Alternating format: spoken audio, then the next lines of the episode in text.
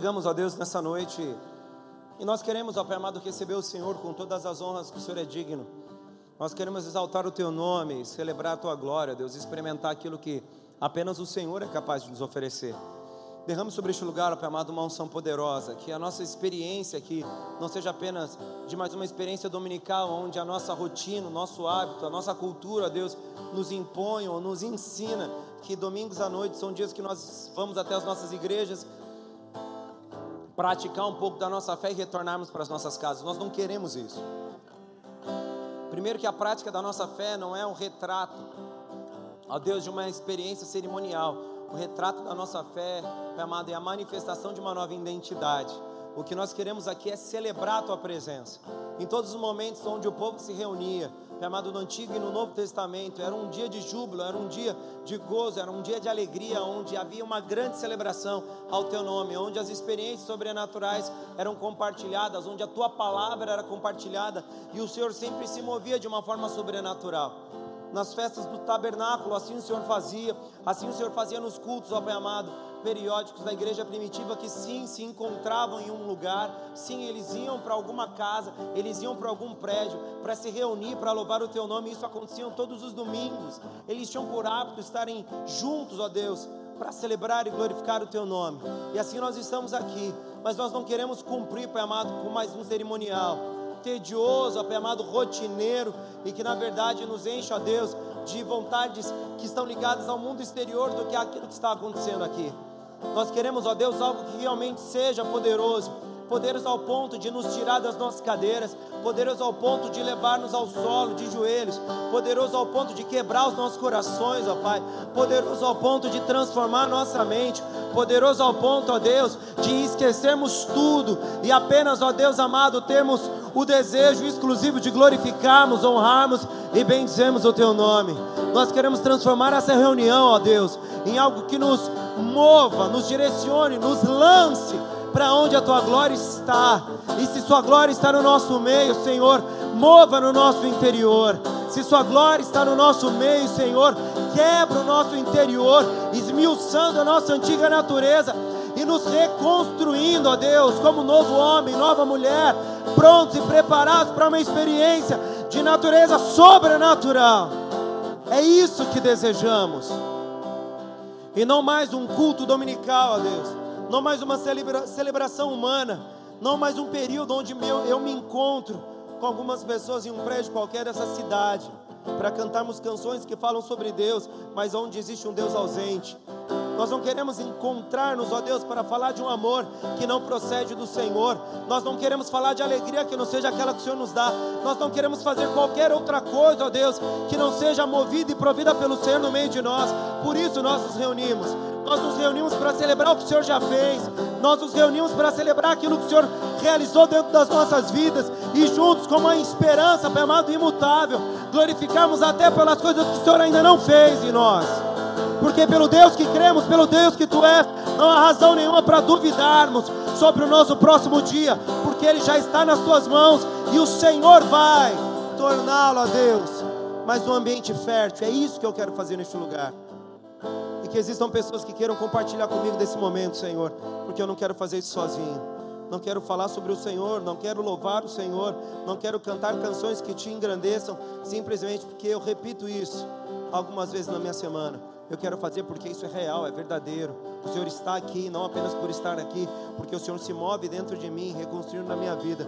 Por isso me dê, Pai amado, homens e mulheres, nessa noite, que queiram fazer o mesmo, ó Pai. Porque se houverem dois ou três, ou mais do que dois ou três, ó Pai amado, reunidos no Seu nome, algo sobrenatural acontecerá, porque o Senhor estará presente, e quando o Senhor está presente, todas as grandes expectativas podem encher nosso coração, porque algo vai acontecer porque assim sempre foi quando o Senhor se revelou. Muito obrigado, bendito, louvado seja o teu nome e que a tua glória enche esse lugar, em nome de Jesus. Amém, amém, amém e amém. Glória a Deus, aleluia. Bendito seja o Senhor.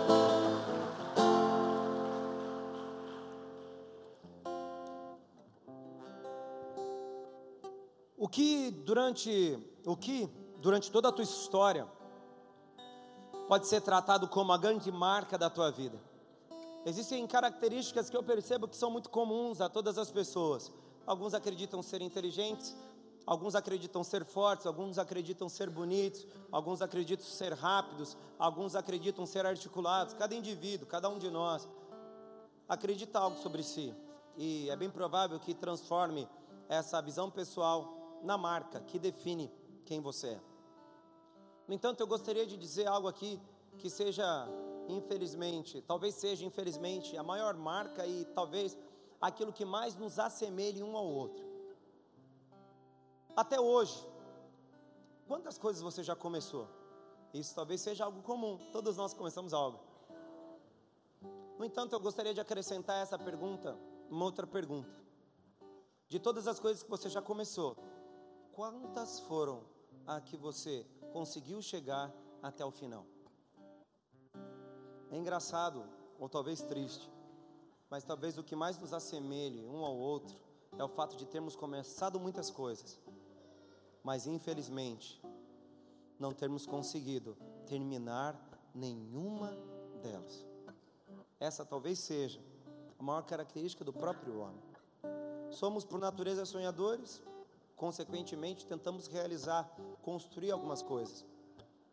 No entanto, é muito comum e até trivial percebermos que um grande número de pessoas coleciona na tua vida muito mais frustrações por não ter tido o que é necessário para chegar até o final do projeto do que realizações que possam caracterizar a sua jornada de existência.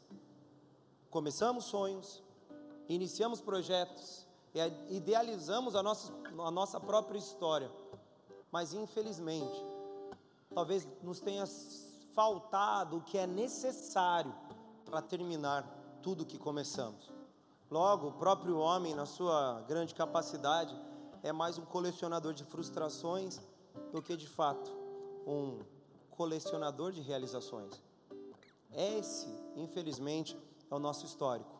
Começamos muito, mas terminamos muito pouco do que começamos. E nesse saldo, existe mais um ponto negativo do que um ponto positivo. E o que será que aconteceu? Por que será que a nossa vida é recheada de tantos projetos inacabados?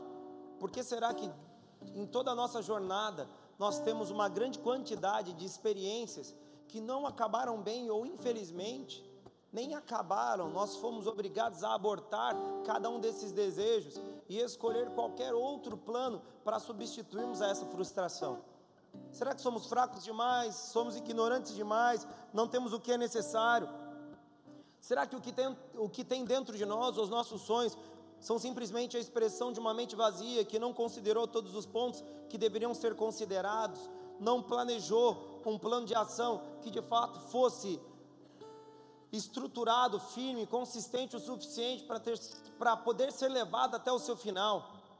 O que justifica essa coleção de frustrações que nós temos tido na nossa vida. Não sei o que você pensa sobre você, querido, mas há uma verdade que nós também temos que compartilhar, como essa característica de que começamos muito e terminamos pouco. O que nos faz normalmente desistir de um projeto é a desvalorização, ou seja, a incompreensão do seu verdadeiro sentido e depois a indisposição de pagarmos o preço necessário para tornarmos sonhos realidade. Primeiro, eu só desisto de algo que eu não realmente compreendo.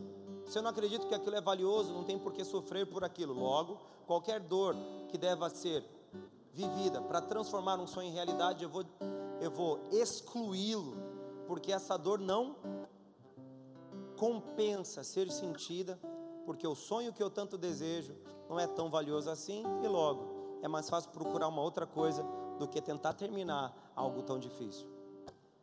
E quando nós falamos sobre isso, existe um item no nosso coração que acaba se transformando num pouco de remédio para acalmar os nossos ânimos. Porque ouvimos muito sobre o primeiro passo de todas as nossas escolhas.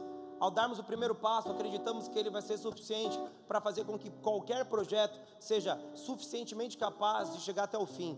Mas as pessoas que são realmente realizadoras, elas não foram pessoas que deram um único passo.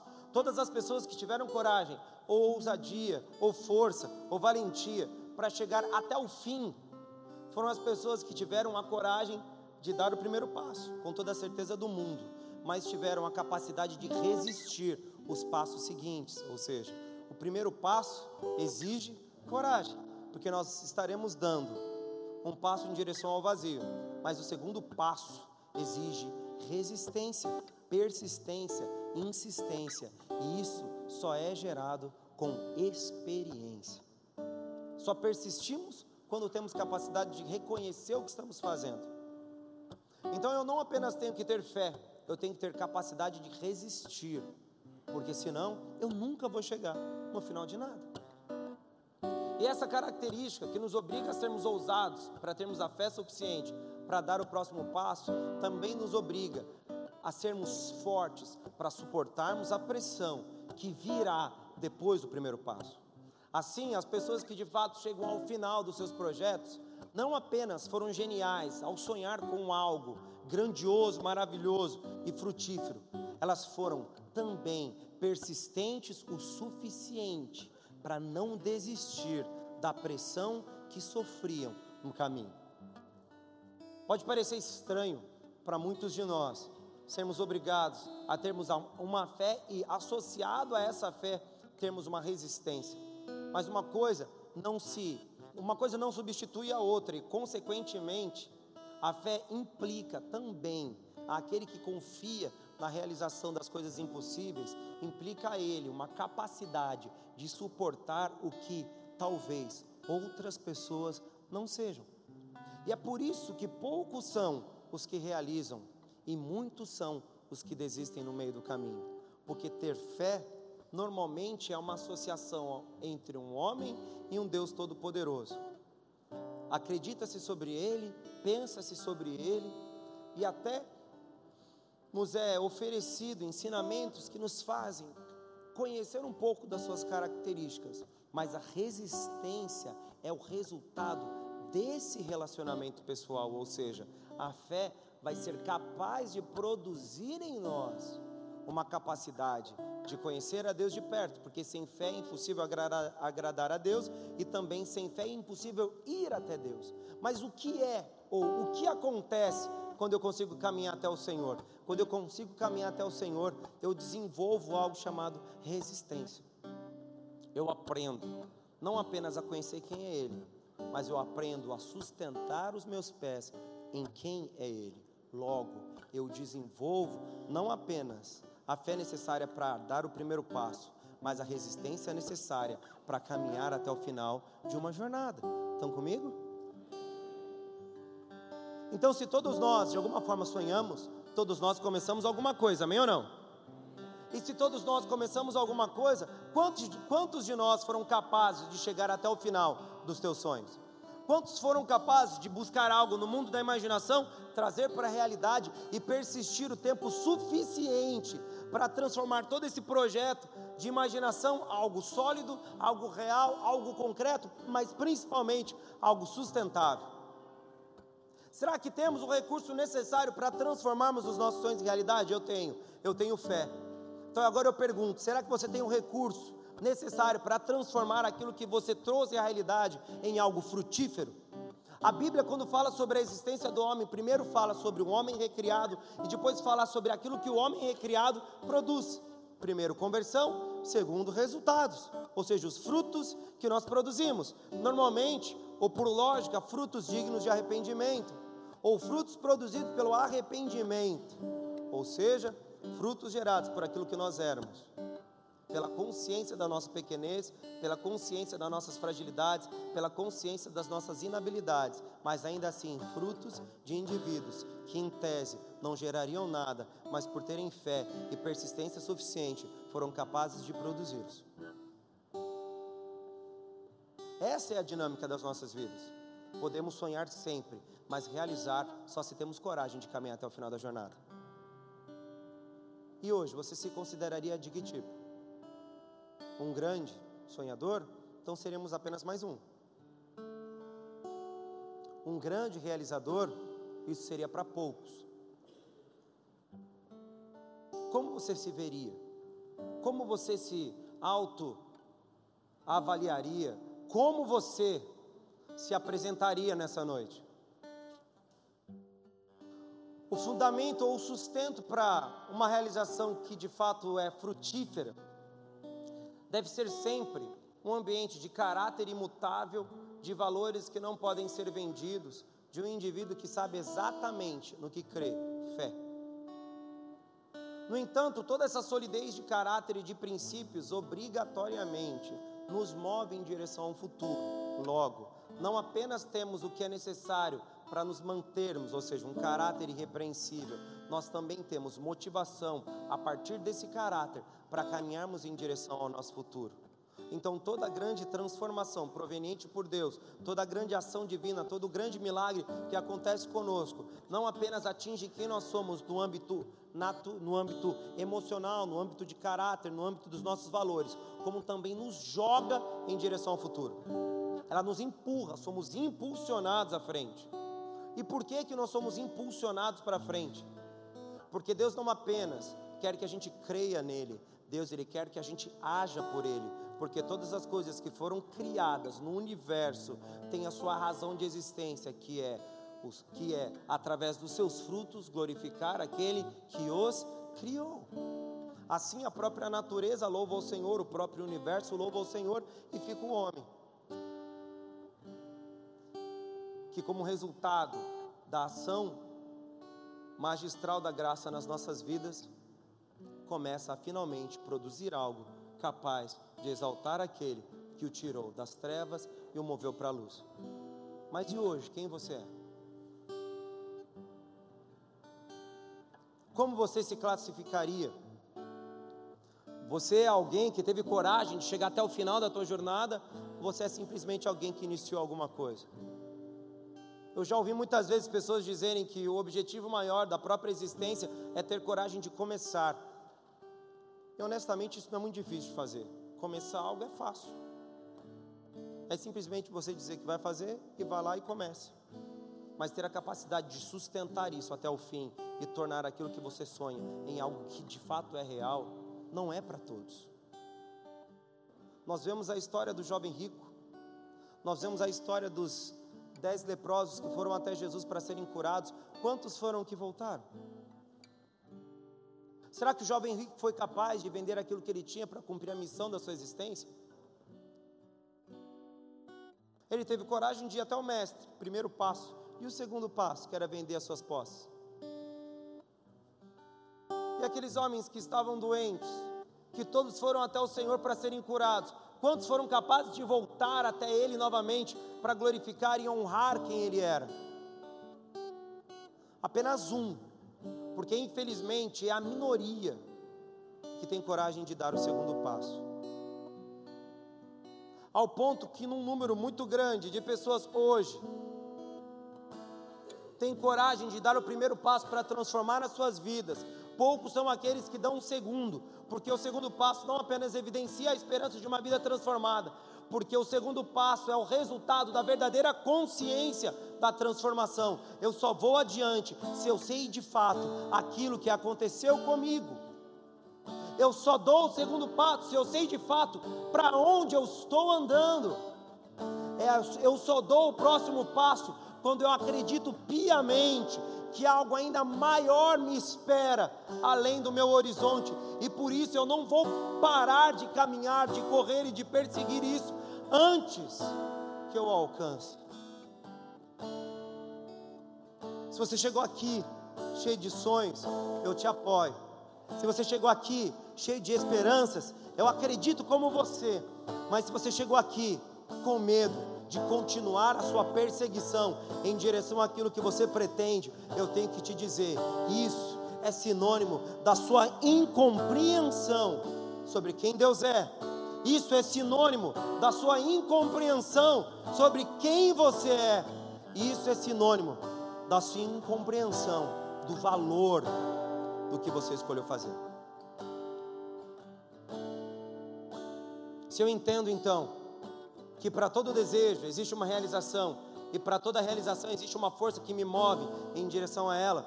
Eu tenho que te dizer, querido, que eu posso chamar essa sensação, esse poder, essa capacidade ou essa habilidade de propósito.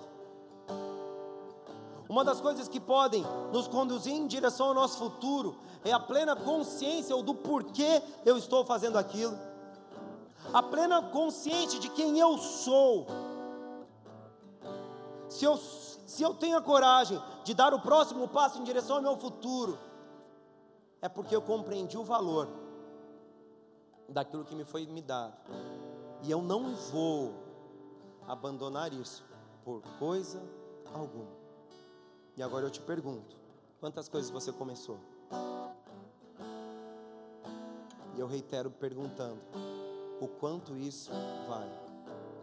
Porque se você deixou no teu passado, é porque não foi tão valioso ou convincente o suficiente para te fazer acreditar que o segundo passo deveria ser dado, e o terceiro e o quarto, até a realização daquilo que você planejou. Amém? Estão comigo? Amém ou não? Essa percepção de propósitos, de valor dos propósitos, nos ajuda muito sobre o porquê continuar uma jornada. Nós temos que entender então que tudo tem um sentido e tudo tem uma razão, e a soma de sentido e razão é propósito. Se eu compreendo que todas as coisas que eu iniciei, ou os desejos que eu apresentei, os projetos que eu tentei realizar, são propósitos, propósitos que vão muito além de quem eu sou. Então eu também aceito, sem receio nenhum, que todo tipo de sacrifício, todo tipo de dedicação, todo tipo de entrega, todo tipo de oferta ligada à realização disso é extremamente necessária e principalmente válida. Porque quando o homem não compreende quem ele é, na verdade ele não sabe qual é a razão da sua existência. E se ele não sabe qual é a razão da sua existência, ele não tem um propósito para existir. Assim ele pode escolher dois tipos de vida: uma vida com propósito ou por propósito, ou uma vida por inércia. Se alguém que começa várias coisas e desiste de todas elas, porque encontrou um obstáculo, ele faz isso porque escolhe viver uma vida em inércia, ou seja, uma vida estática, parada, sem movimento algum. E se a gente fosse falar de física agora, como é que eu explicaria a inércia? Eu diria que a inércia é resultado de uma massa ou de um corpo que é incapaz de mover-se sozinho. Inerte é apenas aquele que não se move, exigindo-se então que uma força externa o tire do seu lugar.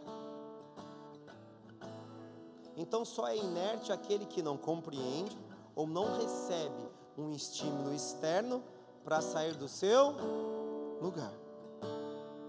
Escolheu viver uma vida com sonhos, mas sem realizações. Porque toda realização gera turbulência, dificuldade, gera problemas. Sempre que quisermos realizar algo, seremos obrigados a sair do nosso. Teremos que nos mover. E qual é a vantagem da inércia? Não existe turbulência, não existe movimento, não existe dificuldade, não existe problema. É um objeto que permanece parado, não possui força capaz de tirá-lo do seu lugar, e assim ele se sente confortável no lugar onde está. Existem tempestades, tempestades para um, para um corpo em inércia? Não existe. Existe terremotos para um corpo em inércia? Não existe. Um corpo em inércia, ele assume uma grande velocidade? Não, a velocidade dele é constante, porque todo corpo em inércia, seja ele parado ou em movimento, ele não altera sua rota e não altera sua velocidade, ele permanece inalteradamente como é. Se ele está parado, parado. Se ele está em movimento, velocidade constante e sentido constante.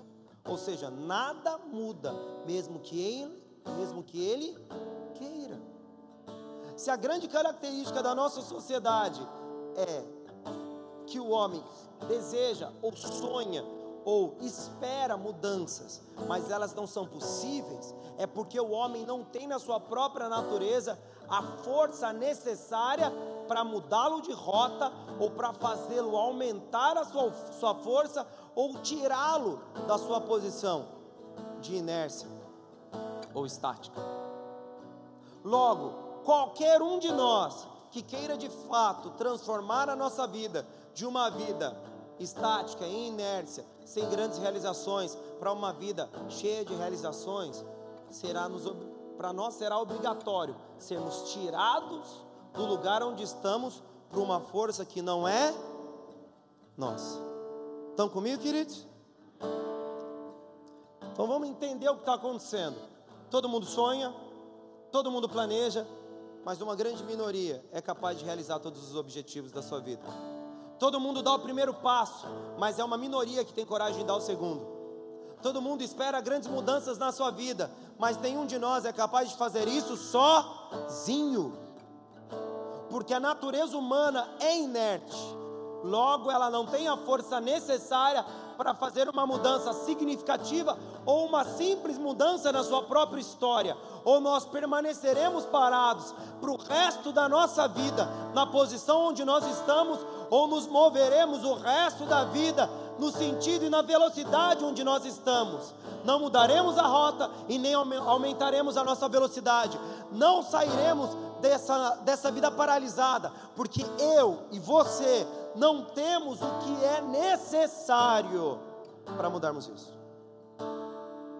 Ou seja, todos nós, de alguma forma, compartilharemos o sentimento de fracasso que todos aqueles que não foram capazes de chegar até o final têm.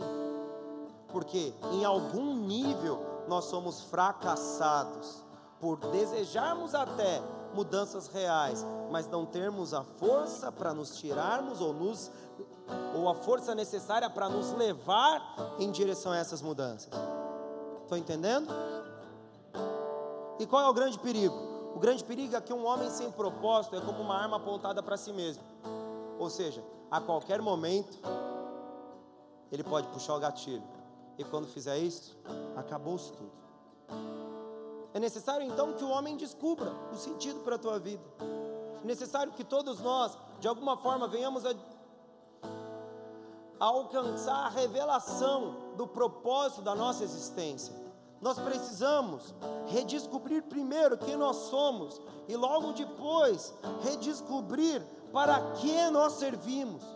Porque se continuarmos como estamos, caminhando em direção a um futuro que nós não sabemos qual é, e com a grande covardia ou a falta de capacidade de dar o próximo passo, nós estaremos, na verdade, sacrificando, sacrificando a nossa própria existência para um fim totalmente irrelevante, ou seja, viveremos uma vida de muitos anos, mas sem nunca termos feito algo que seja de fato importante, não porque nós não somos hábeis ou porque nós somos incapazes, mas porque nós não descobrimos ainda quem nós somos. E ao descobrirmos quem nós somos, uma força começa a operar em nós, que é a força que nos restaura o verdadeiro propósito da nossa existência. Ou seja, Deus, quando Ele se dispôs a dialogar com o homem, Ele não escolheu apenas apresentar quem Ele é, mas Ele se decidiu por apresentar quem nós somos de verdade. Estou entendendo?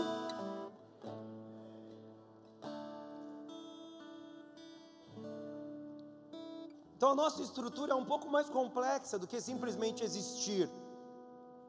A nossa vida não foi dada por Deus para simplesmente vivermos. Nós não fomos criados para caminharmos na terra e assim louvarmos ao Senhor, porque entre todas as criaturas, tudo aquilo que Deus fez, o homem é o único a quem Deus escolheu um propósito particular. Ou seja, algo de especial para cada um de nós, e isso reside no centro da vontade de Deus. Estão entendendo? Se você não sair daqui pelo menos curioso para saber quem você é, talvez você saia daqui, como eu disse, como uma arma apontada para si mesmo, que a qualquer momento o gatilho pode ser te disparado e a única vítima vai ser você. Porque um indivíduo que não se dispõe a se conhecer, mas principalmente conhecer o sonho de Deus para si, é alguém que viverá sua vida à margem do que Deus planejou. E viver à margem não é ser marginal, mas viver à margem é enxergar todo tudo aquilo que Deus poderia realizar, mas amargar a ideia de nunca descobrir o que Deus sonhou para si mesmo. Estão comigo? Assim, queridos, compreendendo esse simples princípio, nós temos que reconduzir ou reconstruir a nossa história. Se o que o dicionário diz sobre propósito é definido como a intenção de fazer ou deixar de fazer alguma coisa, decisão, resolução, desígnio, intento, projeto, objetivo, fim, intento e mira. O dicionário define propósito como o sentido real da existência de qualquer um de nós. Logo, esse sentido é o que faz com que a nossa vida de fato se mova sem que eu tenha um sentido de definição ou uma força que me movimente e me tire do meu lugar, eu continuarei a minha história, repetindo os mesmos erros, realizando as mesmas coisas e permanecendo na mesma posição. É isso que você deseja, é isso que você deseja para si, querido? Amém ou não? Você deseja para, continuar parado onde você está? Você deseja continuar com a mesma velocidade? Pastor, mas a velocidade está boa, minha vidinha está andando. Querido, me perdoe, mas isso é querer viver o pior do que qualquer, o pior para qualquer ser humano. Aceitar viver uma vida onde uma rotina nociva é o que mais você faz todos os dias da sua vida, é a mesma coisa que se decidir por uma vida medíocre. É isso que você decidiu para si? É essa escolha que sempre permeou teu coração. Quando você era criança, o que, que você desejava?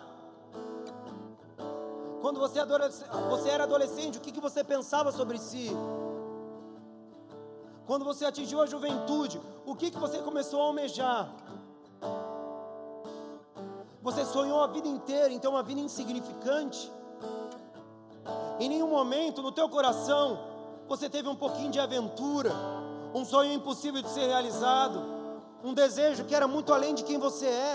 Será que em algum momento da tua vida você não se sentiu tentado a reescrever a história da sua própria família, tornando-a muito mais interessante do que aquela velha história registrada por todos os membros dela? Será que você nunca quis ser muito além do que você é?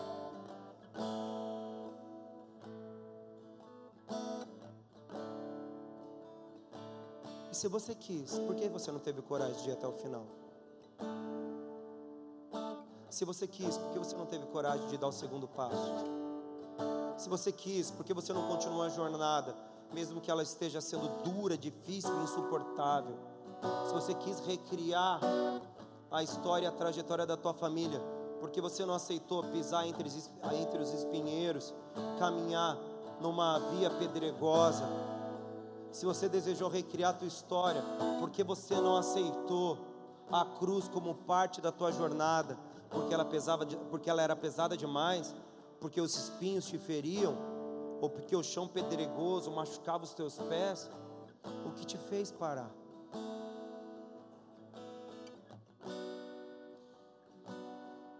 Quando você descobrir o teu verdadeiro propósito, você vai descobrir a força que Deus escolheu utilizar para tirar-nos da inércia e nos mover a uma nova velocidade, para um novo tempo e para um novo propósito. Se você deseja recriar a tua história, então você deseja ardentemente descobrir o motivo pelo qual o Senhor escolheu você o motivo pelo qual o Senhor escolheu que você estivesse nessa cadeira hoje. Abra a tua Bíblia em Isaías no capítulo 44, no verso 2 e aplauda ao Senhor, por favor, queridos, em nome de Jesus.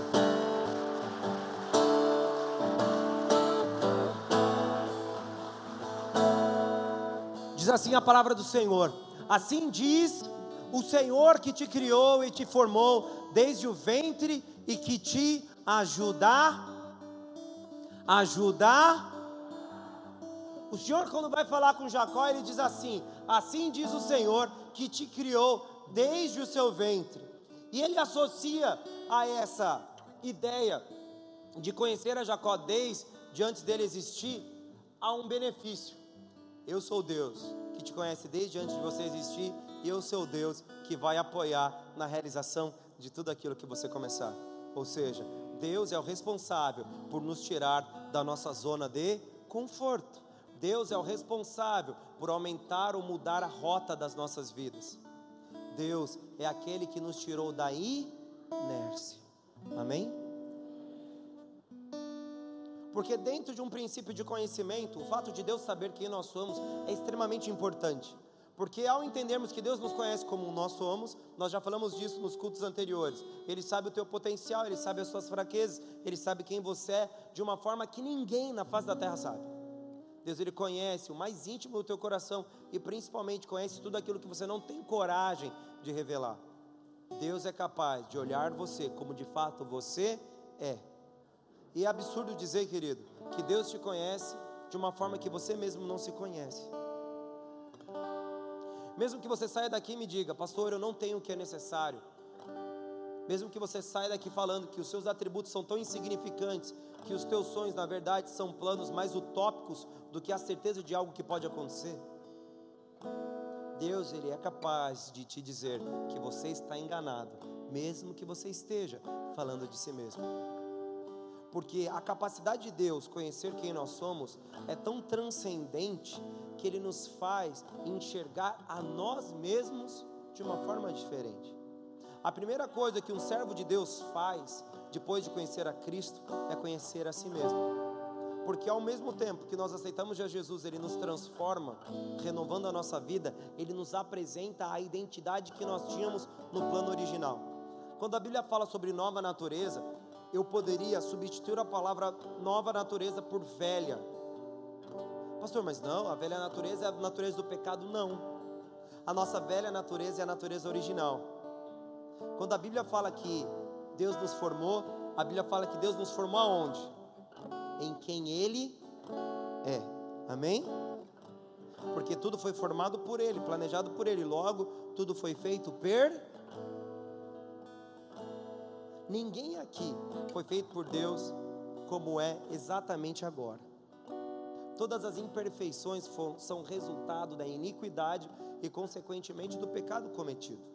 Quando Deus fez o homem, eu gosto de falar isso sempre, eu vou falar isso para sempre. Para mim, o capítulo mais revelador da Bíblia é Gênesis 1 e Gênesis 2, porque ali fala da criação, ou seja, como Deus escolheu que nós fôssemos. E quando escolheu Deus como nós seríamos, Ele escolheu que nós seríamos como Ele logo perfeitos. Não perfeitos em semelhança a Deus, na plenitude da glória, mas perfeito como o projeto de Deus é. Estão comigo?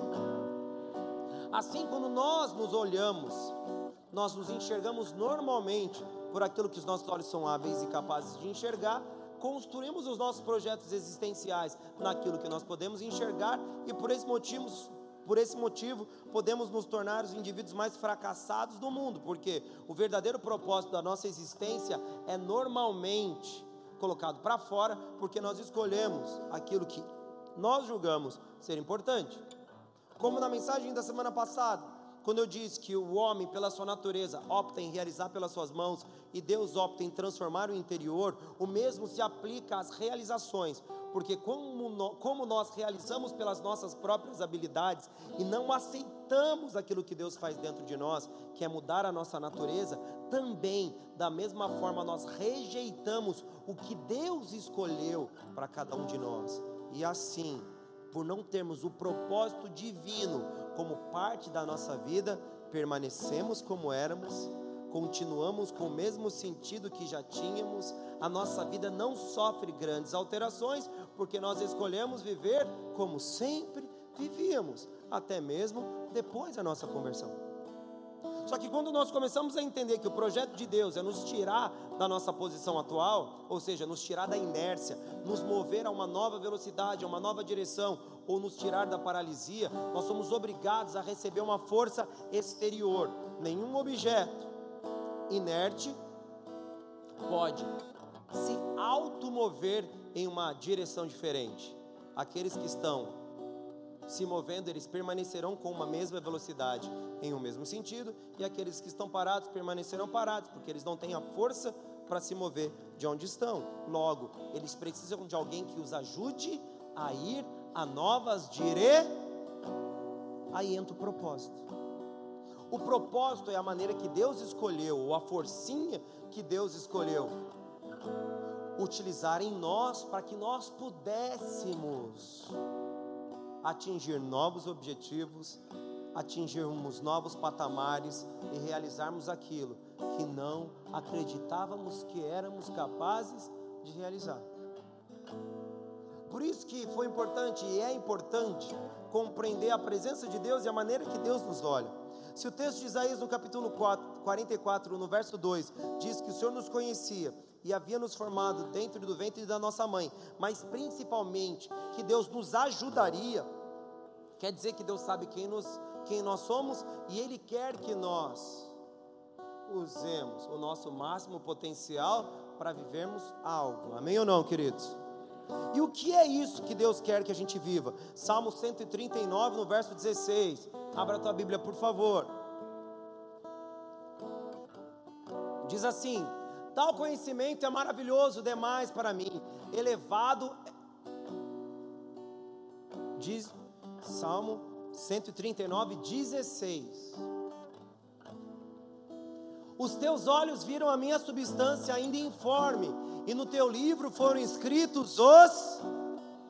Sim, todos os dias que foram ordenados para mim, quando ainda não havia nenhum.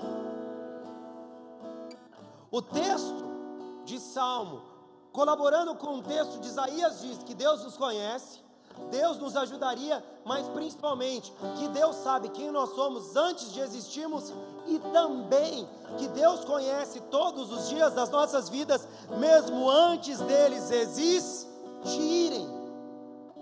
Ou seja, Deus nos conhece de uma forma que nós mesmos não conhecemos, mas principalmente que Deus tem um futuro para nós que nós não acreditamos que é possível. Estão entendendo? E como é que eu começo a descobrir o porquê eu existo? Primeiro, descobrindo quem é Deus. Porque ao tempo que eu descubro quem é Deus, Ele, ao se revelar para mim, me mostra quem de fato eu, quem de fato eu sou. E quando eu descubro quem eu sou, eu sou movido por uma força divina na direção do meu verdadeiro propósito. Amém? Essa talvez seja a razão pela qual 99% das pessoas começam inúmeros projetos que elas não são capazes de terminar.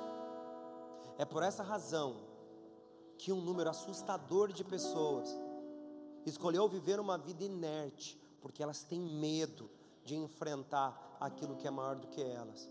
É por esse motivo que 99% das pessoas não têm a ousadia necessária para se mover em direção a um ambiente de transformações, de turbulência e de dificuldades, porque nós não sabemos quem nós somos, e por não sabermos quem nós somos, nós temos a covardia natural dos fracassados de caminharmos na direção daquilo que nos foi proposto. Pastor, mas é um pouco duro o que você está dizendo. Você está falando que eu sou fracassado? Sim. Se você não consegue realizar aquilo que de fato você foi chamado a fazer, você é fracassado. Se o fracasso é sinônimo da incapacidade de fazer algo, se eu não descubro quem eu sou, eu não vivo para aquilo que de fato eu fui chamado, e eu tenho medo disso quando eu já o conheço, eu sou um fracassado. Pastor, mas eu já fiz muitas coisas. O que sua mão fez, pouco me importa. O que você já construiu para mim não passa de pedra. Aquilo que você já conquistou é resultado de um mérito pessoal e que infelizmente não re realça a glória de Deus em nada. Se você soube fazer algo, se você já conseguiu alcançar alguma coisa, e isso não está ligado ao propósito original de Deus para a tua vida, você pode me dizer o que você quiser, para mim isso não representa nada, porque isso não reflete a sua verdadeira existência. Isso é apenas a menção do que o homem pode fazer. E sabe o que, a Bíblia fala sobre o que o homem pode fazer? Bíblia fala que o que o homem pode fazer não é nada, é insignificante, é trapo de imundícia, é podre, é indiferente. É isso que a Bíblia fala. Quando ela fala sobre as grandes realizações humanas, Deus não valoriza nem um pouco. É difícil você bater palma nesse momento, né? Porque é normal acreditarmos do que as nossas mãos são capazes. É normal acreditarmos que o nosso valor é agregado às nossas realizações, mas não é assim que Deus te vê. É difícil aceitar que o nosso fracasso talvez seja a perseguição, a, per, a perseguição das nossas realizações pessoais. Talvez o maior fracasso da humanidade é o egoísmo atrelado às suas escolhas.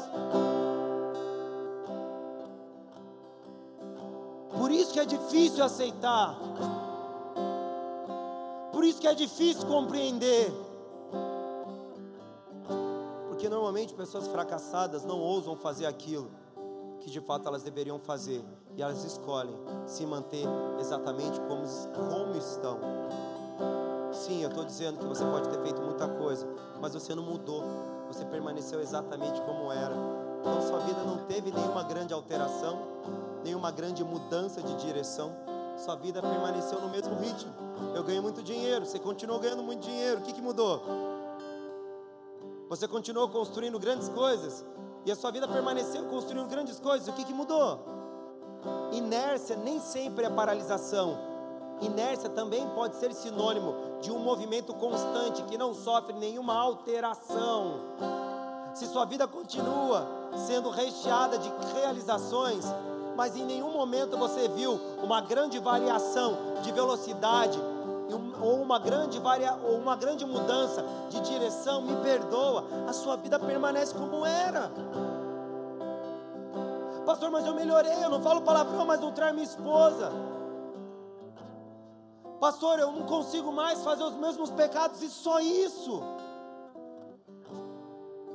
Meu querido, nós fomos chamados para uma mudança radical nas nossas existências. Nós fomos convidados por Deus para alterarmos significativamente a direção das nossas vidas.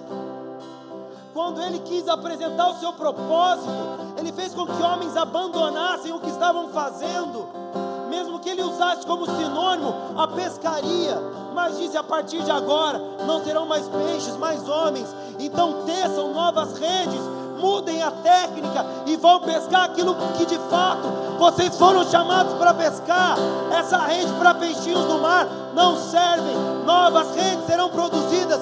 É por isso que Pedro passou três anos andando com Jesus para aprender a tecer a rede correta para pescar homens ao invés de peixes. E quando ele aprendeu, ele recheou suas redes de peixes, de homens.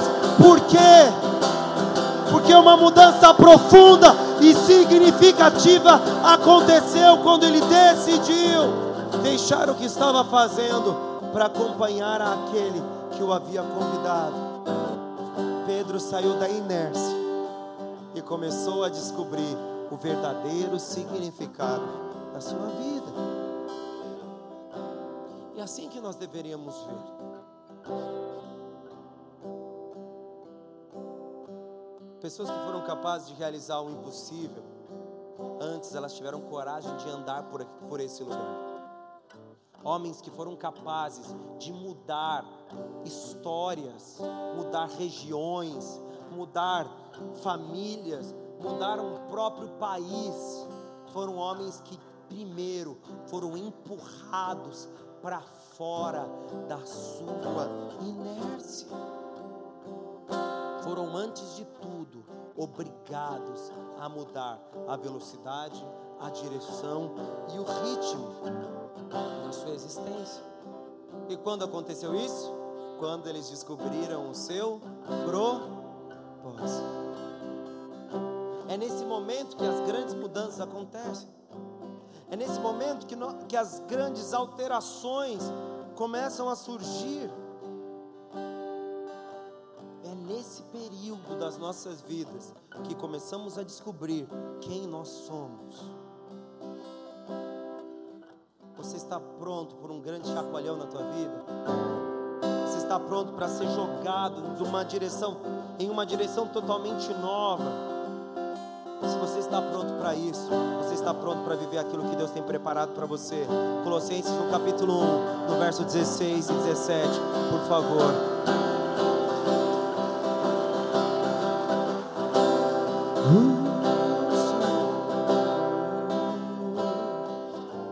Diz assim a palavra do Senhor: Porque nele foram criados todas as coisas nos céus e na terra, as visíveis e as invisíveis sejam tronos, sejam dominações, sejam principados, sejam potestades, tudo foi criado por Ele e para. Verso 17: E Ele é antes de todas as coisas, e nele subsistem todas as. Você não foi gerado por Deus para você. Você foi gerado por Deus para Ele. Logo, a sua existência só é completa quando você descobre o que Ele desejou para você. Por isso que o Salmo diz que o Senhor nos conhecia antes de sermos uma substância formada e principalmente já havia visto todos os dias da nossa vida.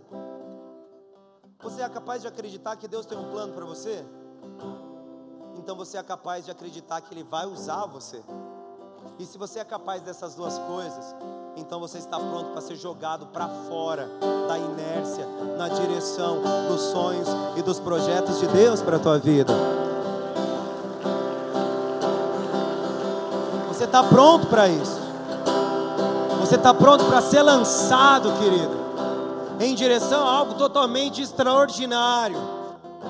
Você não vai mais conseguir ver as mesmas coisas. Talvez você vai ser obrigado a conviver com um ambiente em extrema transformação. A velocidade mudará. Você está adaptado a uma velocidade, a um ritmo, mas o Senhor não quer mais que você viva assim. E quando você é lançado na direção dele, você é projetado em direção aos propósitos, tudo muda. Você é obrigado a mudar de lugar. Você é, mudar, é obrigado a mudar os seus pensamentos. Você é obrigado a mudar os seus sonhos. Você é obrigado a mudar os seus desejos. Você é obrigado a mudar tudo aquilo que está envolvendo a tua vida para finalmente descobrir o que Ele pensa sobre você. Essa é a nossa verdadeira função. Não se confunda com o que você faz. Só lembrando, inerte também é aquele que não muda o seu ritmo. Não aceite aquilo que você já foi capaz de produzir, porque um dos elementos mais perigosos para líderes é o fato deles acreditarem que já foram capazes de realizar o que era necessário. Logo, eles não aceitam grandes transformações, eles não aceitam mais aprender lições novas, eles não se colocam mais nas cadeiras para ouvir, eles apenas continuam fazendo o que sempre fizeram. Mas me diga que é isso que o Senhor tem para nós. Não é. Me diga que o Senhor quer apenas que perpetuamos o que Ele fez ou o que já fizemos. Se você acredita nisso, você não lê a Bíblia. Porque a minha Bíblia diz que nós faríamos obras. Há uma continuidade. E eu creio que essa igreja está sendo tirada da inércia dela. No meu coração, acredito nisso. Nós temos uma velocidade, nós temos um ritmo, mas Deus não quer mais isso. Ele quer nos tirar. Quer jogar para fora do que já fizemos. Ele, ele quer nos lançar por uma nova direção, por um novo propósito. Isso não é mudança de visão, é aumento de velocidade, é mudança de ritmo. Eu creio com toda certeza. E sabe como é que Deus vai fazer isso, querido? Fazer isso quando ele começar a jogar você para fora do teu ritmo, para fora do ambiente de conforto que você está, para fora daquilo que você já está vivendo. Ele não vai te jogar para fora como se fosse te excluir de algo. Ele vai te jogar para fora para te incluir em algo ainda maior do que você já está vivendo. Você consegue entender isso? Isso é viver no propósito. Viver no propósito é estar aberto o suficiente para compreender a mudança das direções.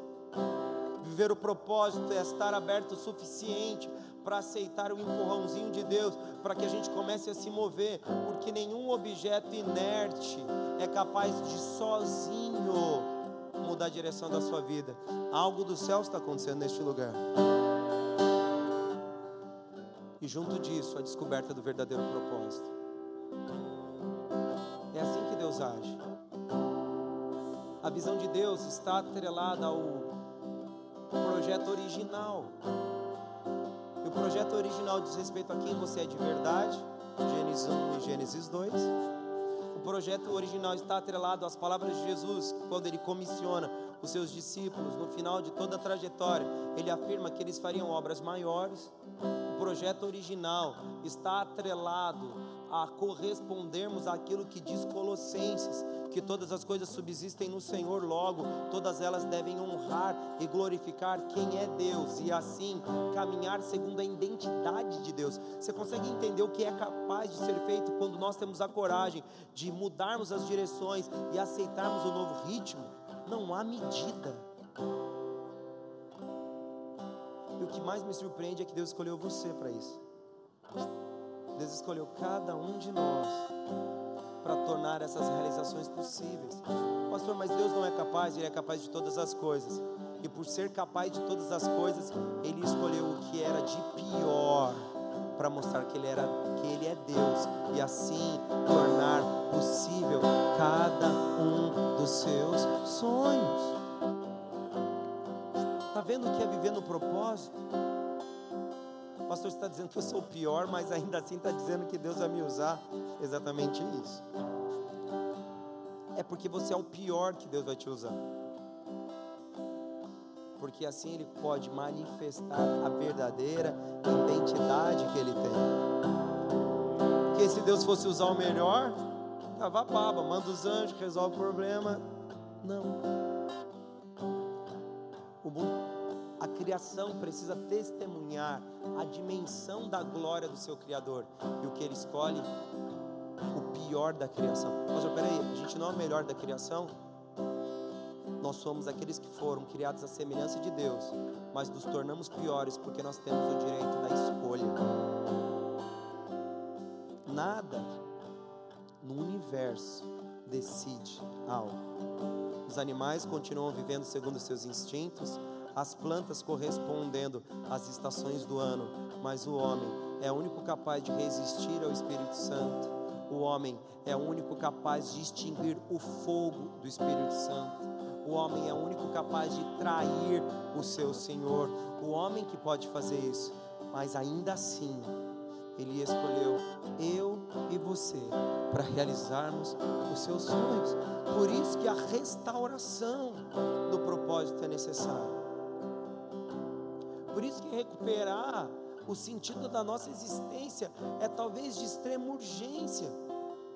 Porque se eu não compreender por que de fato eu existo, eu estarei colocando uma arma sobre o meu queixo. E infelizmente, em qualquer deslize, eu posso puxar o gatilho e acabar com aquilo que ele fez. Porque simplesmente eu não aceitei viver o que Ele quis que eu vivesse. Eu simplesmente abandonei o verdadeiro sentido da minha existência. Se você já não está mais satisfeito, querido, se você fala assim, pastor, eu já não aguento mais a vida que eu tenho, vou te dizer, graças a Deus, você está pronto para ser redirecionado e assim movido para onde Deus quer que você realmente vá. Mais a dor que enche o meu coração, o medo que me afugenta da vida que eu gostaria de viver. Eu não suporto mais caminhar todos os dias sob a dúvida do que vai acontecer comigo. Eu não aguento mais ser o prisioneiro das minhas próprias correntes. Eu não suporto mais isso. Então você já está pronto, querido. Você está pronto para viver o que Deus sonhou para você. Você está pronto para ser redirecionado. Você está pronto para ser tirado da paralisia. Você está pronto para ser recolocado no trajeto e no projeto original. Deus já está aqui se movendo neste lugar, querido, te empurrando para fora dessa rota de autodestruição e te colocando em direção ao seu propósito eterno. Só diga: me move, Senhor. Eu não quero mais permanecer como eu sou. Me move, Senhor coloca na direção do seu verdadeiro projeto, redireciona a minha vida, redireciona a minha história, me tira da paralisia. Eu não suporto mais viver essa vida, eu quero finalmente viver os teus propósitos. Me move, Senhor, me move, Senhor, me move, Senhor. Oriente canta lá baixo, Soriandanai.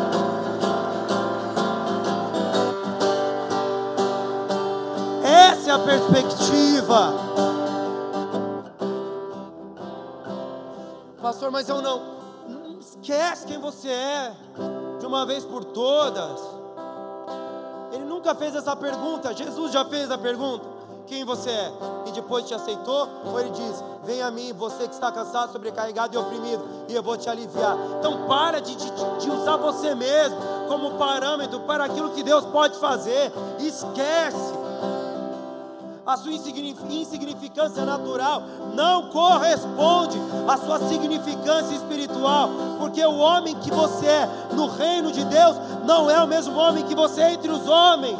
Porque ele disse que usaria as coisas loucas, ele disse que usaria as coisas que não são, ele disse que usaria as coisas pobres, ele disse que usaria aquilo que era descartável para tornar a glória dele ainda maior entre os homens.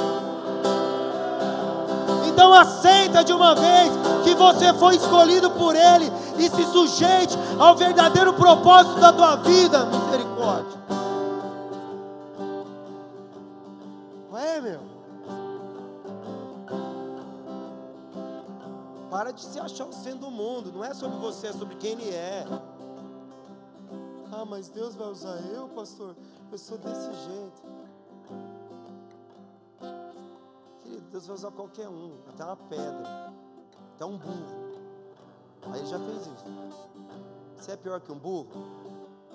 Ah, não, então fica tranquilo. Se Deus usou um burro, quando o profeta não quis ter coragem de falar, ele vai usar você. Não vai ser problema.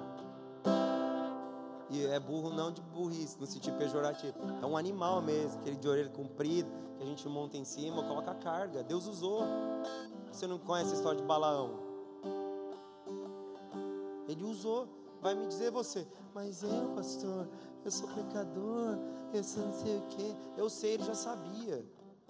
Você acha que Jesus veio porque você é santo? Não, Jesus veio porque você é pecador. Ele já sabia. Não, mas eu fiz tanta coisa, ele fez mais ainda, por isso que você é salvo. Ele morreu na cruz, ressuscitou ao terceiro dia, pagou preço pelos teus pecados. Para! Eu não estou falando de você, eu estou falando da natureza eterna. Não estou falando dos seus pecados, estou falando de quem é Deus. Você não é parâmetro para mim, eu não estou nem pensando em você. Essa mensagem não diz respeito a quem você é, diz respeito a Deus. Então, Ele é o parâmetro das grandes realizações da nossa vida. Ele é o parâmetro, Ele é o fator de possibilidade para transformarmos a nossa história. Lembra?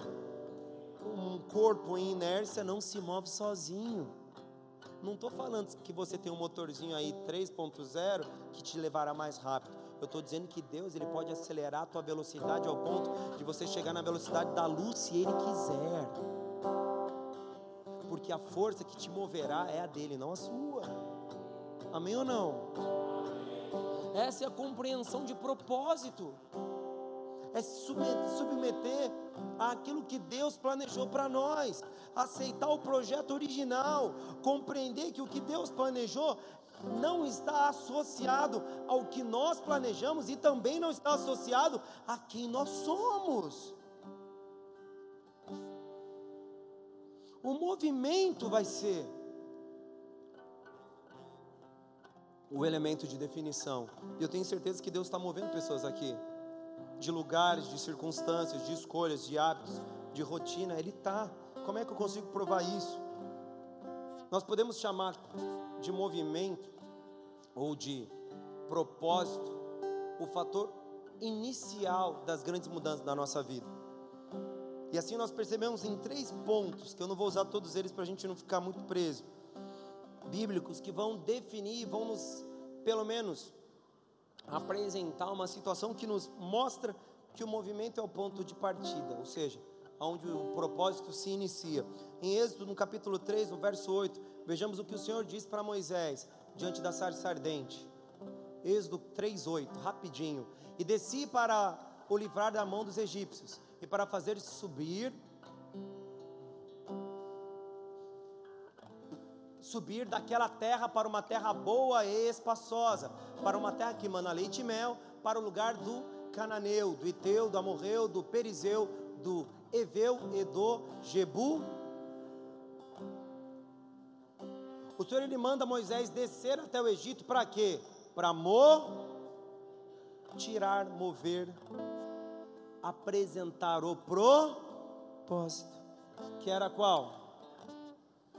A entrada na terra que mana leite e mel, que antes era o lugar do cananeu, do Eteu, do Amorreu, do Perizeu, do Eveu e do Jebuseu. Agora me diz, se o povo do Egito não se movesse da terra do Egito em direção à terra que Deus mostraria, o propósito ia se cumprir?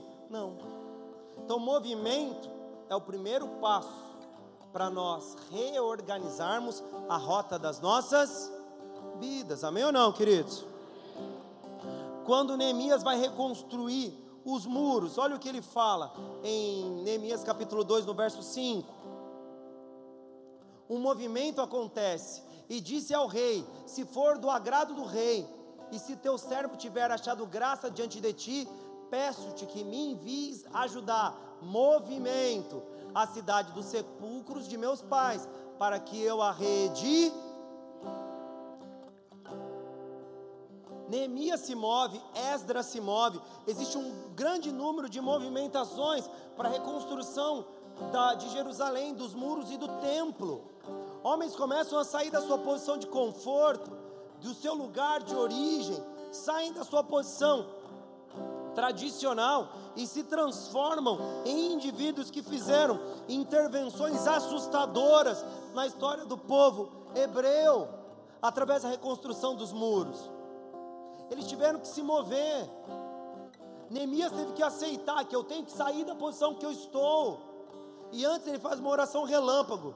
Aí eu vou até o rei, então eu vou ter que orar. No outro versículo ele já orou, já conversou e já foi liberado.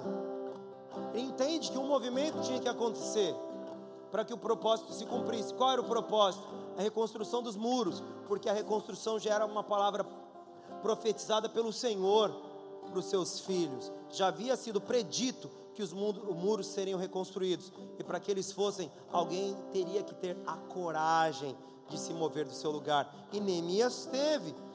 E a mais famosa movimentação na vida de um homem está em Mateus capítulo 4, no verso 19 e 20.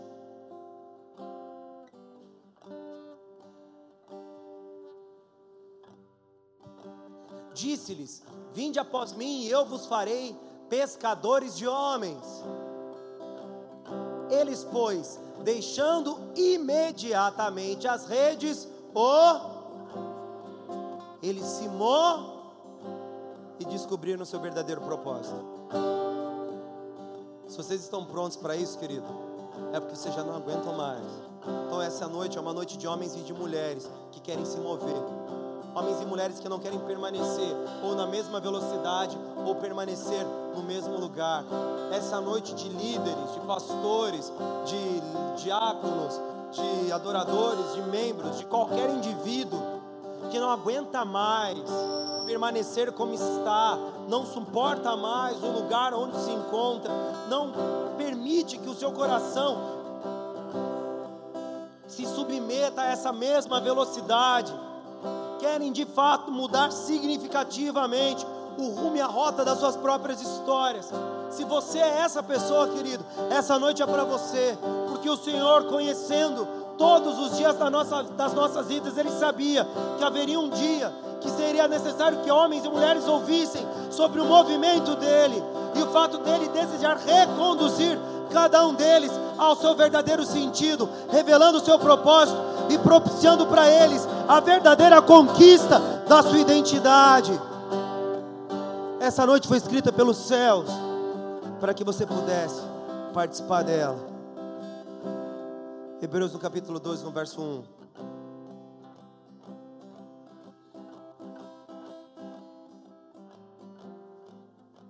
E diz assim: Portanto, nós também, pois estamos rodeados de tão grande nuvem de testemunhas, deixemos todo o embaraço e o pecado que tão de perto nos rodeia. Vamos ler isso juntos, amém? E com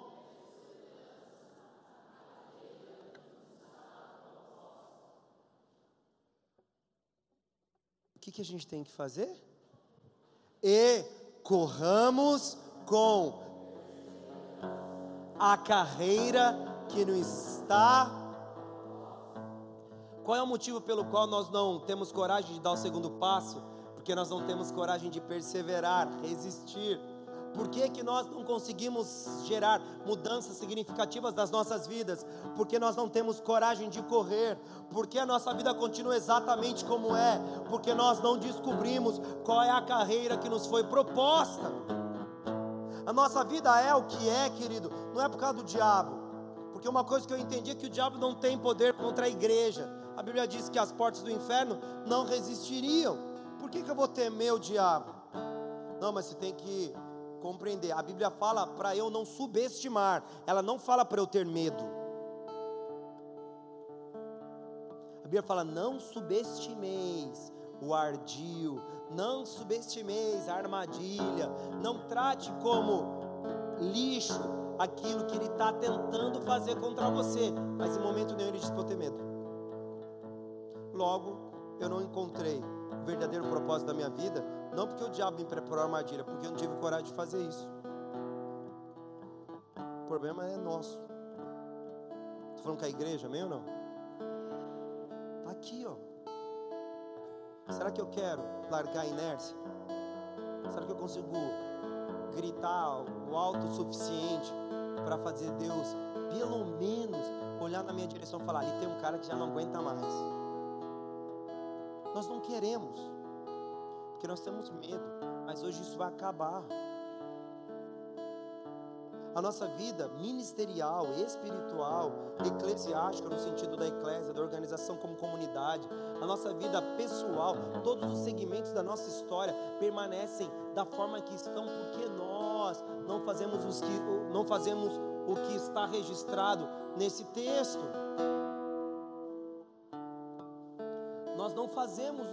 Nós não nós não temos coragem de cumprir o que está escrito aqui, queridos. Nós temos medo de fazer essa corrida.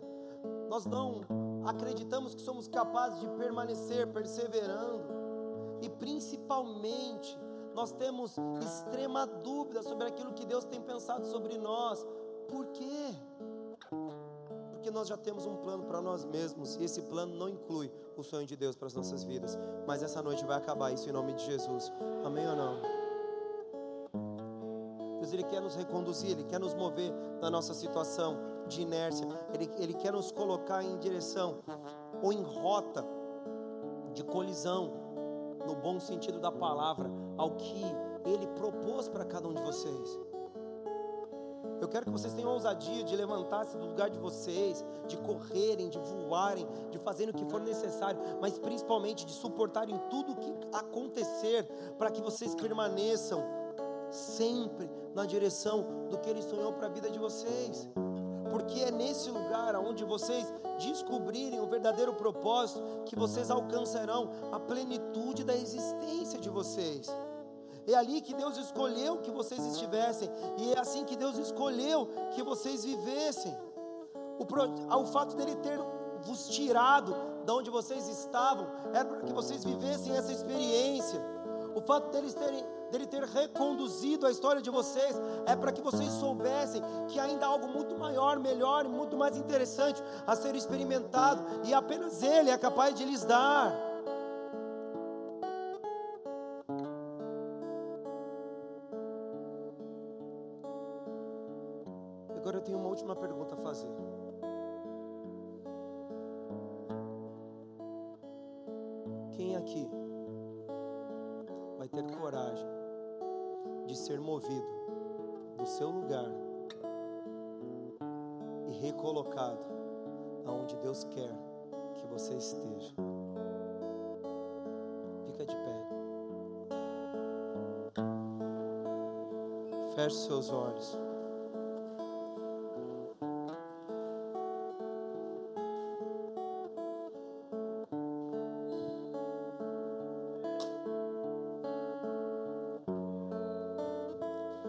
Adorar o Senhor, queridos.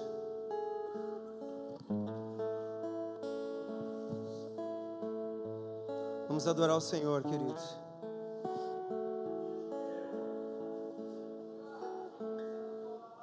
Ele quer nos mover dos nossos lugares.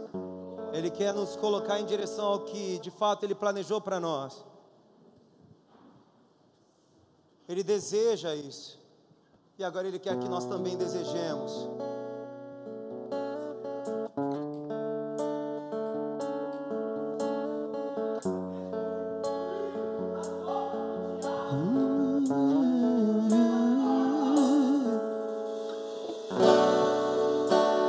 Senhor,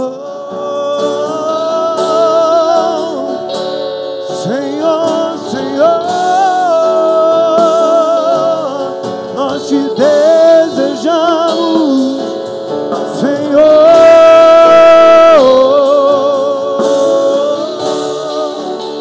Nós te desejamos, Deus, nós te desejamos, Senhor.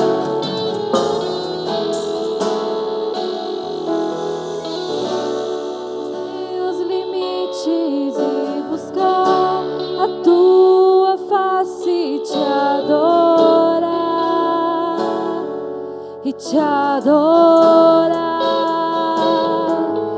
ir além dos meus limites e buscar a tua face te adorar e te adorar.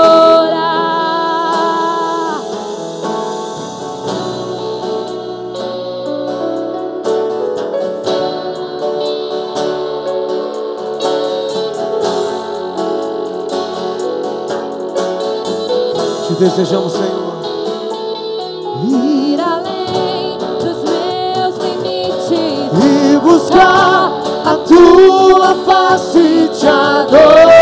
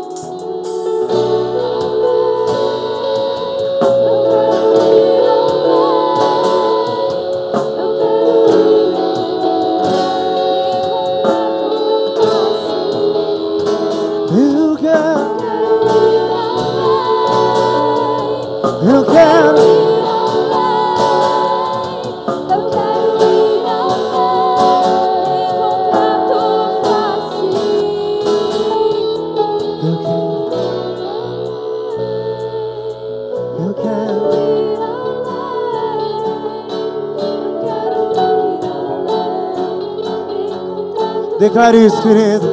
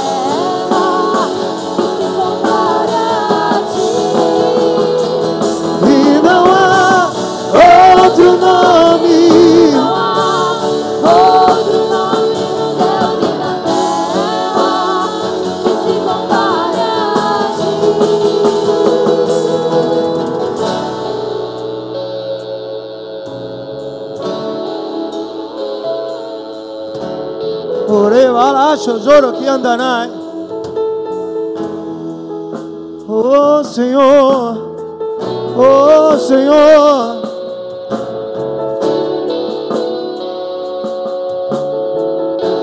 Senhor, Senhor.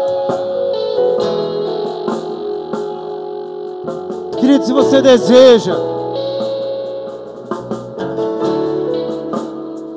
ser movido, você reconhece que não há força natural na tua vida, para que você seja colocado dire... na direção proposta pelo Senhor a você. Nós gostaríamos de orar por você nessa noite. Saia é o teu lugar em nome de Jesus. E o quanto antes vem à frente. Olá lá, soricanta, nava, joriandanai. Nós estamos numa estação de transformações. Nós estamos numa estação de mudanças. O Senhor está tirando as coisas do seu lugar e reconduzindo cada uma delas, tirando-nos da inércia, tirando-nos da nossa condição costumeira. A velocidade precisa ser mudada, a direção precisa ser mudada. Alguns estão paralisados e precisam ser novamente recolocados em movimento. O que Ele quer fazer é transformar essa, esse ambiente de uma que se constrói através de uma rotina maligna em um ambiente de constantes mudanças, de constantes transformações. Orava lá, acho coloriando anai.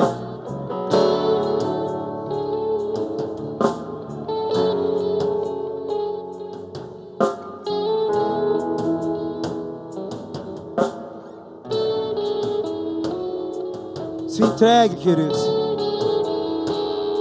Orava lá, das coriando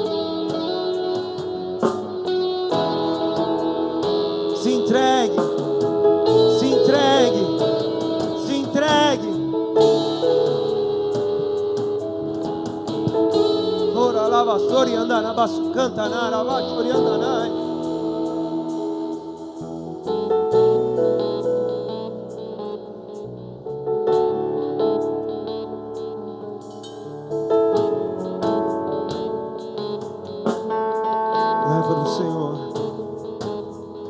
Ora, vala basuri.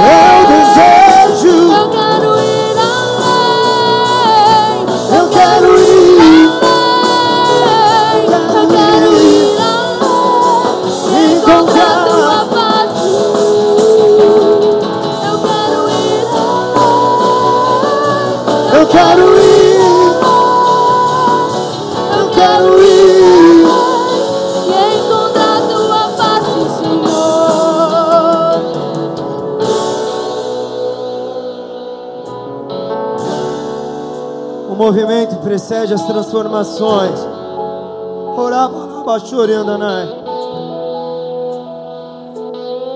Sempre que o Senhor quis revolucionar a vida de alguém, Ele moveu a pessoa do lugar onde ela estava para um novo lugar. Ele indicou uma nova condição, uma nova estrutura, um novo ambiente. Não eram movimentos naturais, eram movimentos proféticos. Eles possuíam princípios, valores, sentidos sobrenaturais. Era para que fosse tirado o conforto, era para que fosse tirado as acomodações e nos tornasse obrigatória a revolução. Nos movemos sempre quando Deus tem algo para fazer. As águas se movem, o céu se move, a nuvem, a nuvem se move, a coluna de fogo se move. O Senhor ele altera a nossa estrutura para que exista espaço para o novo dele, para a glória.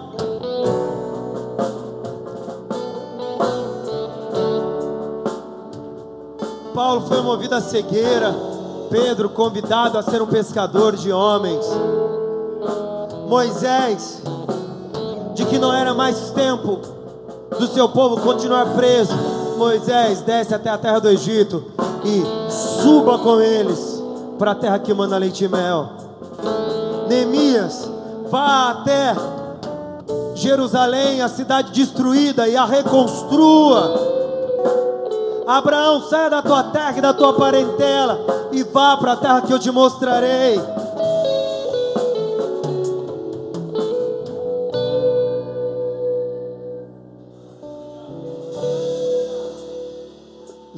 José é levado como prisioneiro para que ele possa se tornar governador. Ele se moveu do conforto da casa dos seus pais para que Deus pudesse torná-lo o que ele queria que fosse. Jesus desceu da sua glória e se moveu até nós, para que nós fôssemos salvos e libertos do nosso pecado. Orabaço, Oriandanai. Traz um som, Espírito Santo. Traz despertamento, Espírito Santo. Traz fogo, batismo em línguas. Orabalaço, Oriandanai. Abra os erecachas, Oriandanai. Abra os olhos, Senhor espirituais da tua igreja que tenham visão, que tenham revelação, ele, coxosorian, que tenham dons, odere, balachosorian, danai. Mova para fora, Deus. Mova-os para fora. Oh! Oh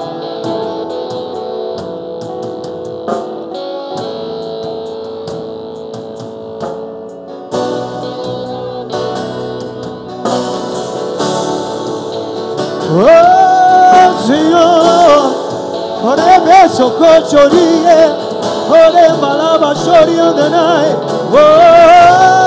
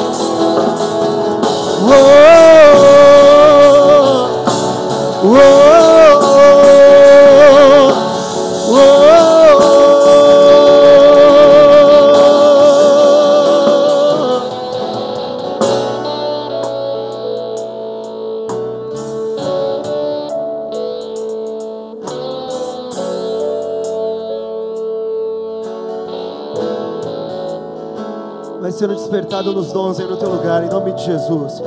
Vai sendo despertado nos dons, querido. Orá abaixo, oriandanai. Vocês não têm noção do que eu estou sentindo aqui. Existe um fogo aqui. Eu dou um passo para frente, é um frio, um vento. Ele quer despertar alguma coisa no meio de nós, querido. Orocantanai.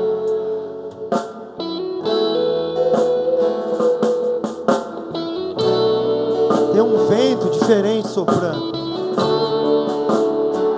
Oh! Oreba alabaço, coxos oriandanai. Orelere baço oriandanai. Glori canta la basurian de leva sara de leva glorian danai. Oh, orele se canta la basura.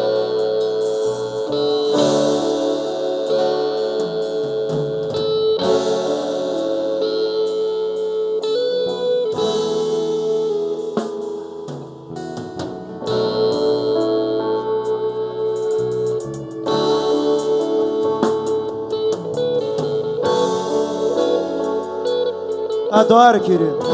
Não há tempo para parar ainda não. Oh! Oreba lá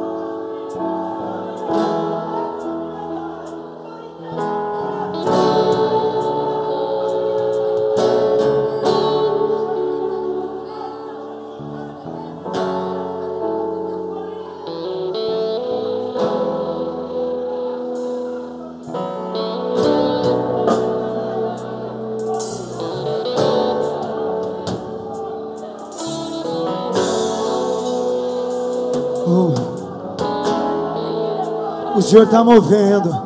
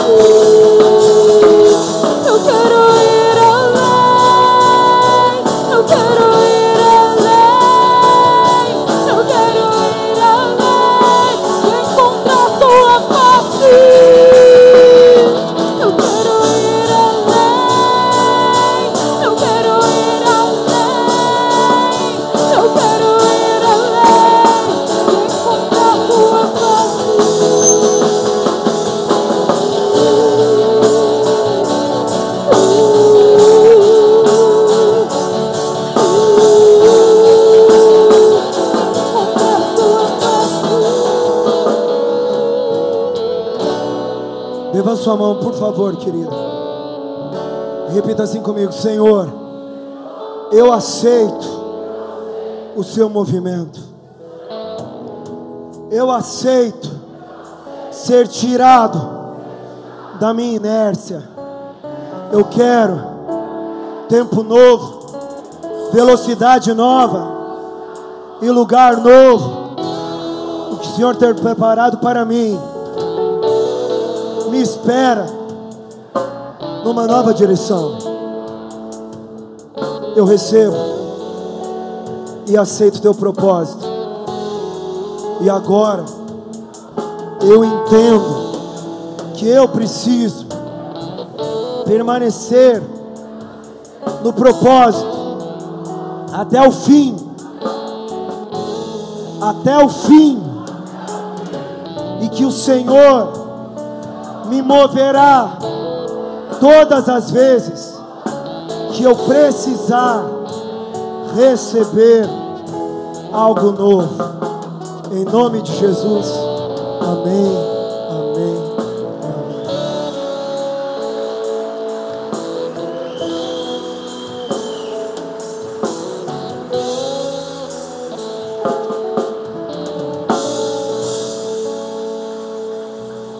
Amém, queridos. Nosso grande inimigo agora é a inércia. E Deus vai mudar essa rota, amém ou não? Está disposto? Está disposto? Então se prepare. Tem muito para acontecer, amém? Tem muito para acontecer. Deus não mente. Ele falou que o ano de 2016 ia ser aquele ano. É o ano do movimento. É o ano das peças se reorganizando. É o ano onde as coisas vão começar a se encaixar para que o propósito maior dele realmente seja alcançado. Amém? As peças vão mudar de lugar, mas o propósito maior vai ser alcançado. E que vocês estejam, vocês estejam prontos para isso. Levante sua mão. Querido, se você quer, baixe sua mão. Perdão. Se você quer nessa noite entregar sua vida para o Senhor, eu gostaria de antes de terminarmos essa reunião orar por você. Se você quer reconduzir a tua vida de verdade hoje, em direção ao que o Senhor tem planejado, reconhecendo Jesus como capitão desse barco, gostaria que você levantasse sua mão. Eu gostaria de fazer uma oração por você. Amém? Eu gostaria de que você repetisse uma oração comigo. Se você deseja, levante sua mão e diga assim: Senhor meu Deus, Senhor meu Deus, eu eu nessa noite nessa me noite submeto me submeto à tua vontade à tua vontade e reconheço e reconheço Jesus Jesus como meu único como meu único e suficiente e Salvador. suficiente Salvador. A partir de agora, A partir de agora, quem guia o barco da minha vida quem guia o barco da minha vida é o Senhor. é o Senhor. E os portos que eu vou visitar, E os portos que eu vou visitar, as praias que eu vou conhecer as praias que eu vou conhecer, e os lugares aonde eu chegarei, e os lugares aonde eu chegarei, será o teu Espírito Santo, será o teu Espírito vai me Santo levar. que vai me levar, seja aqui seja aqui ou em qualquer outro lugar. qualquer outro lugar. O capitão do meu barco do não meu sou mais eu, barco não sou mais mas eu, é o Senhor. mas é o Senhor. E o porto E o porto que o Senhor escolheu para mim escolheu será o mim porto será o porto que eu que eu atracarei atracarei o meu barco. o meu barco. Amém Amém.